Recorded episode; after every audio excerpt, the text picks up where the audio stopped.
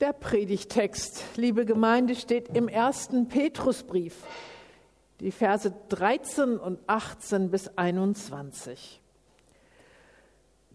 Darum seid bereit und stellt euch ganz und gar auf das Ziel eures Glaubens ein. Bleibt besonnen und setzt eure Hoffnung ganz auf die Gnade, die euch beim Offenbarwerden von Jesus Christus erwartet. Denn ihr wisst ja, was es Gott gekostet hat, euch aus der Sklaverei der Sünde zu befreien, aus einem sinnlosen Leben, wie es schon eure Vorfahren geführt haben. Er hat euch losgekauft, aber nicht mit vergänglichem Silber oder Gold, sondern mit dem kostbaren Blut eines unschuldigen und fehlerlosen Lammes, das für uns geopfert wurde, dem Blut von Christus. Schon bevor Gott die Welt erschuf, hat er Christus zu diesem Opfer bestimmt. Aber erst jetzt, in dieser letzten Zeit, ist Christus euretwegen in die Welt gekommen. Durch ihn habt ihr zum Glauben an Gott gefunden. Gott hat Jesus Christus von den Toten auferweckt und ihm seine göttliche Herrlichkeit gegeben. Deshalb setzt ihr jetzt euer Vertrauen und eure ganze Hoffnung auf Gott. Herr, segne Hören und Reden. Amen. Auf der langen Fahrt nach Österreich in den Urlaub 1000 Kilometer, gut, war es mal wieder soweit. Mir ist langweilig. Und das von einem schon erwachsenen Kind. Und dann habe ich gedacht, greifen wir doch mal zurück auf alte Kindheitsspiele, spielen wir doch mal wieder ich sehe was, was du nicht siehst. Ich sehe was, was du nicht siehst und das ist rot. Sie glauben gar nicht, wie viele rote Flecken es in einem ansonsten dunkelgrauen Auto gibt. Unglaublich. Hier in der Kirche wäre das noch schwerer zu spielen, wenn wir einmal uns umschauen, wie viele rote Farbtupfer es gibt. Wird schwierig sein, aber trotzdem spielen wir das einmal, aber wir spielen jetzt die Version für Christen. Ich sehe was, was du nicht siehst, und das ist frei. Hm. Was meinen Sie? hm.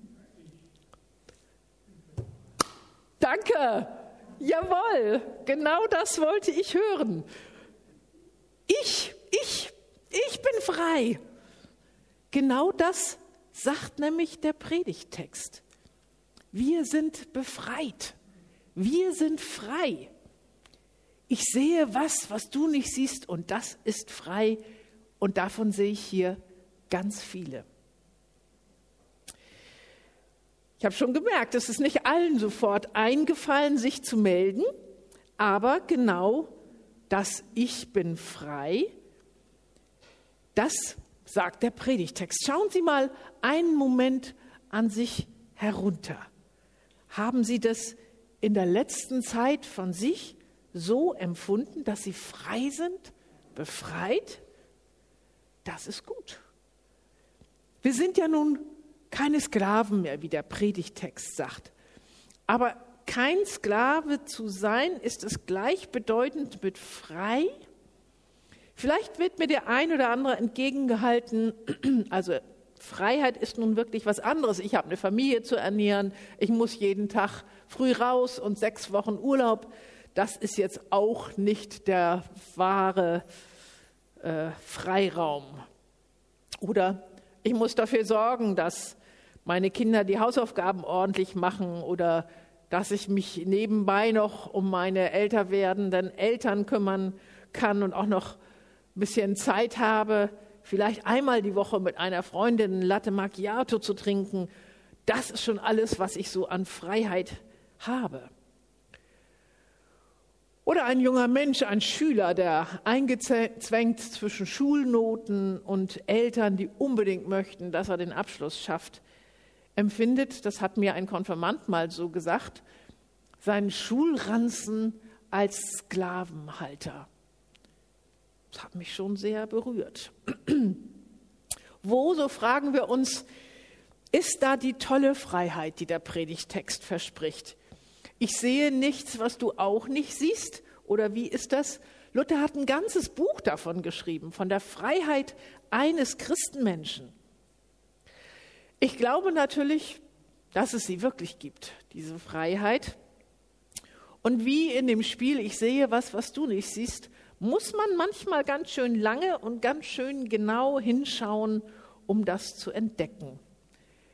Inmitten unserer Alltagsunfreiheiten des täglichen Lebens gibt es christliche Freiheit tatsächlich zu entdecken. Und zwar dann, wenn wir, wie der Predigtext uns auffordert, unseren Verstand stärken, nüchtern sind und unsere Hoffnung auf die Gnade setzen.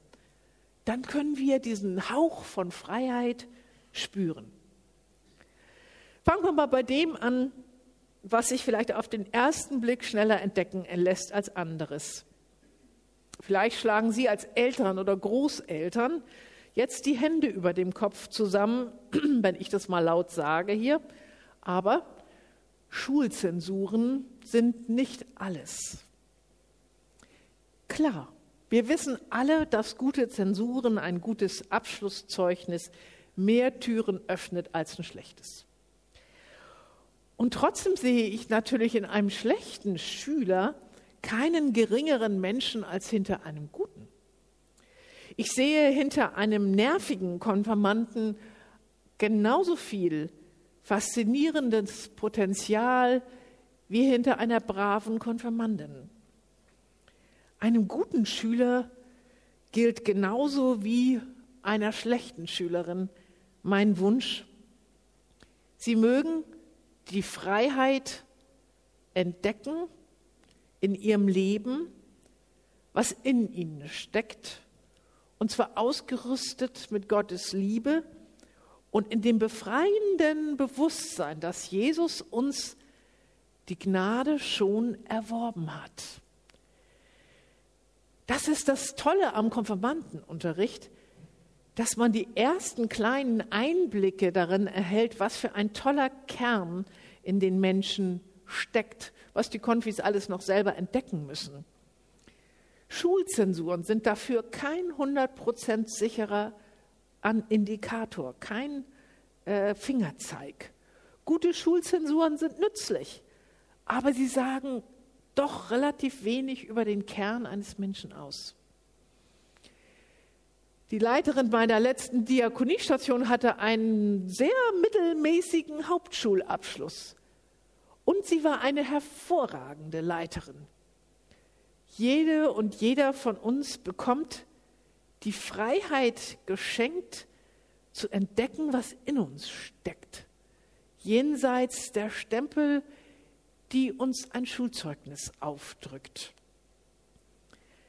Dazu gehört diese innere Freiheit, mich von einem schwarz auf weiß gedruckten Schulnotenmus nicht festlegen zu lassen. heißt das, man soll sich nicht anstrengen? Nein, natürlich nicht. Aber man muss sich von weniger glanzvollen Leistungen auch nicht in seinem eigenen Selbstwertgefühl festlegen lassen. Gott sieht immer weiter. Ich wünsche unseren Konfis, den Schülerinnen und Schülern, den Kindern, den Enkeln, dass sie spüren, dass wir als Christen nicht auf jeden Fehler und jeden Mangel unserer Vergangenheit festgelegt sind. Und ich wünsche, dass Sie uns abspüren als Eltern, als Großeltern, als Vorbilder in der Gemeinde, dass wir ihnen überzeugend zeigen, ja vorleben, dass das teure Blut Christi wirklich dazu führen kann, dass wir unser ganzes Vertrauen und unsere ganze Hoffnung auf Gott setzen. Gott schreibt keine Zeugnisse. Das wissen wir doch. Jesus hatte einen guten Freund, Petrus. Und Petrus hat echt gerne geprahlt. Der hat den Mund immer so grässlich vollgenommen. Und dann war er der Erste, der Jesus gleich dreimal verleugnet hat. Und Jesus macht genau diesen Petrus zur festen Säule der Kirche, weil Petrus am Ende eben doch wieder aus ganzem Herzen bekennt, dass er Jesus lieb hat. Deswegen legt Jesus ihn nicht fest auf diese nicht so glanzvollen Sätze in seinem Leben, auf die nicht so glanzvollen Taten, sondern er schenkt ihm Freiheit von dieser Vergangenheit, damit Petrus endlich werden kann, wer er wirklich ist, dass er endlich werden kann, was in ihm steckt, nämlich der Fels, auf dem die Kirche gebaut ist. Alles schön und gut, werden Sie sagen, aber wie ist das mit uns Erwachsenen? Eingeklemmt zwischen Berufsleben, Kinderfürsorge, Sorgen um die Entwicklung der Enkel, vielleicht die Fürsorge für einen kranken Partner, vielleicht sogar noch finanzielle Nöte. Wo bleibt denn da die Freiheit? Vielleicht sagen Sie, ich sehe nicht, was Sie da sehen, Frau Pastorin. Vor Weihnachten hatten wir das in einer Frauengruppe vom Bügeln. Es ist ein bisschen komisch, Sie haben richtig gehört, es ging ums Bügeln. Ich hatte nämlich genölt vorher, wie doof ich es fand, mitten in der doch recht vollgedrängten, stressigen Adventszeit auch noch Blusen bügeln zu müssen. Die gehen mir immer regelmäßig kurz vor Weihnachten aus. Eine Frau steuerte bei, dass sie schon seit langer Zeit übt, die jeweilige Aufgabe, die sie hat, anzunehmen als eine Aufgabe, vor die Gott sie gerade jetzt stellt. Ich musste mir so ein bisschen die Ohren putzen. Gott stellt mich vor die Aufgabe des Bügels. Aber sie erklärt es dann doch ganz gut. Sie sagte, es hilft ihr, wenn sie sich Folgendes bewusst macht. Auch wenn es gerade eine doofe Arbeit ist, diese als eine zu begreifen die jetzt in diesem Moment dran ist. Und dann positiv dran zu gehen, sich nicht die ganze Zeit wegzuwünschen oder nur zu hoffen die ganze Zeit, dass es bald vorbei sein möge, sondern die Aufgabe mit einer gewissen Gelassenheit im Hier und Jetzt zu erledigen, vielleicht noch ein paar Strophen von dem Lied zu singen, das wir eben gesungen haben, mal gucken, ob einem das noch alles wieder einfällt, und es anzunehmen als eine Aufgabe, vor die Gott mich tatsächlich jetzt in diesem Moment gerade stellt. Ich habe das dann mal eine Zeit lang geübt. Es gibt ja nicht nur Bügeln, es gibt ja noch andere Aufgaben, die man nicht so gerne macht. Und ich habe äh, gemerkt, dass es tatsächlich eine Veränderung in mir bewirkt, wenn ich begreife, dass diese Arbeit nicht mich definiert, sondern ich die Arbeit definiere. Ich begreife sie als meine kleine, doofe Aufgabe, aber dennoch als eine Aufgabe, vor die mich Gott stellt und fühle mich deswegen nicht mehr eingeklemmt und nicht mehr versklavt, ich kann die Aufgabe annehmen und dadurch erwächst tatsächlich eine gewisse innere Freiheit gegenüber dieser Aufgabe. Sie bestimmt nicht mehr mich, sondern ich bestimme, mit welcher inneren Haltung ich daran gehe. Zur Freiheit hat uns Christus befreit und damit auch zu der Freiheit, eine Aufgabe nicht genervt zu erledigen, sondern sie anzunehmen und dann mit meiner eigenen inneren Freude und Haltung diese Arbeit zu tun. Nicht die Arbeit bestimmt mich, sondern meine Haltung bestimmt meine Arbeit. Auch bügeln ist nicht sinnlos. Auch wenn alle Acht-Stunden-Tage sich vielleicht ähneln mögen. Und ich mich manchmal frage, was ich soll als Christ kann ich davon ausgehen, als Christ kann ich davon ausgehen, dass das, was ich tue, einen Sinn hat, auch wenn ich ihn nicht immer sehe. Ich finde das unheimlich hilfreich. Jesus hat ja einmal dieses Gleichnis von dem vierfachen Acker erzählt, wo die Samen ausgestreut werden. Ja, ein Viertel fällt auf den Felsen und verdorrt, ein Viertel kommt vom Weg ab, von den Vögeln aufgepickt, das dritte Viertel fällt unter die Dornen oder Disteln, die wachsen schneller und ersticken es. Und nur das vierte Viertel fällt auf guten Boden, wo die Saat aufgeht. Jesus sagt, das ist genug. Weil dieses Viertel, was aufgeht im Ertrag, viel größer ist, als wir es jetzt sehen können. Manchmal besteht die Freiheit eines Christenmenschen darin, bei drei Viertel nicht den Sinn zu verstehen und doch darauf zu vertrauen, dass vier Viertel auszustreuen sind, auch wenn uns nur der Sinn des vierten Viertels vor Augen steht. Manchmal ist die Herausforderung gerade beim ständig kritischen Blick auf sich selbst, sich mit dem Viertel sichtbar guten Ertrages zufrieden zu geben. Wenn Jesus zuversichtlich das Viertel als genug und hoffnungsvoll versteht, dann dürfen wir das auch. Ich sehe was, was du nicht siehst. Und das ist ein Christ, der innerlich frei ist, auch wenn die äußeren Zwänge ihn fest im Griff haben weil Gott manchmal mehr weiß als wir, weil wir eine Aufgabe, die wir annehmen, mit einer größeren inneren Freiheit bewältigen können, als wenn wir ständig damit hadern.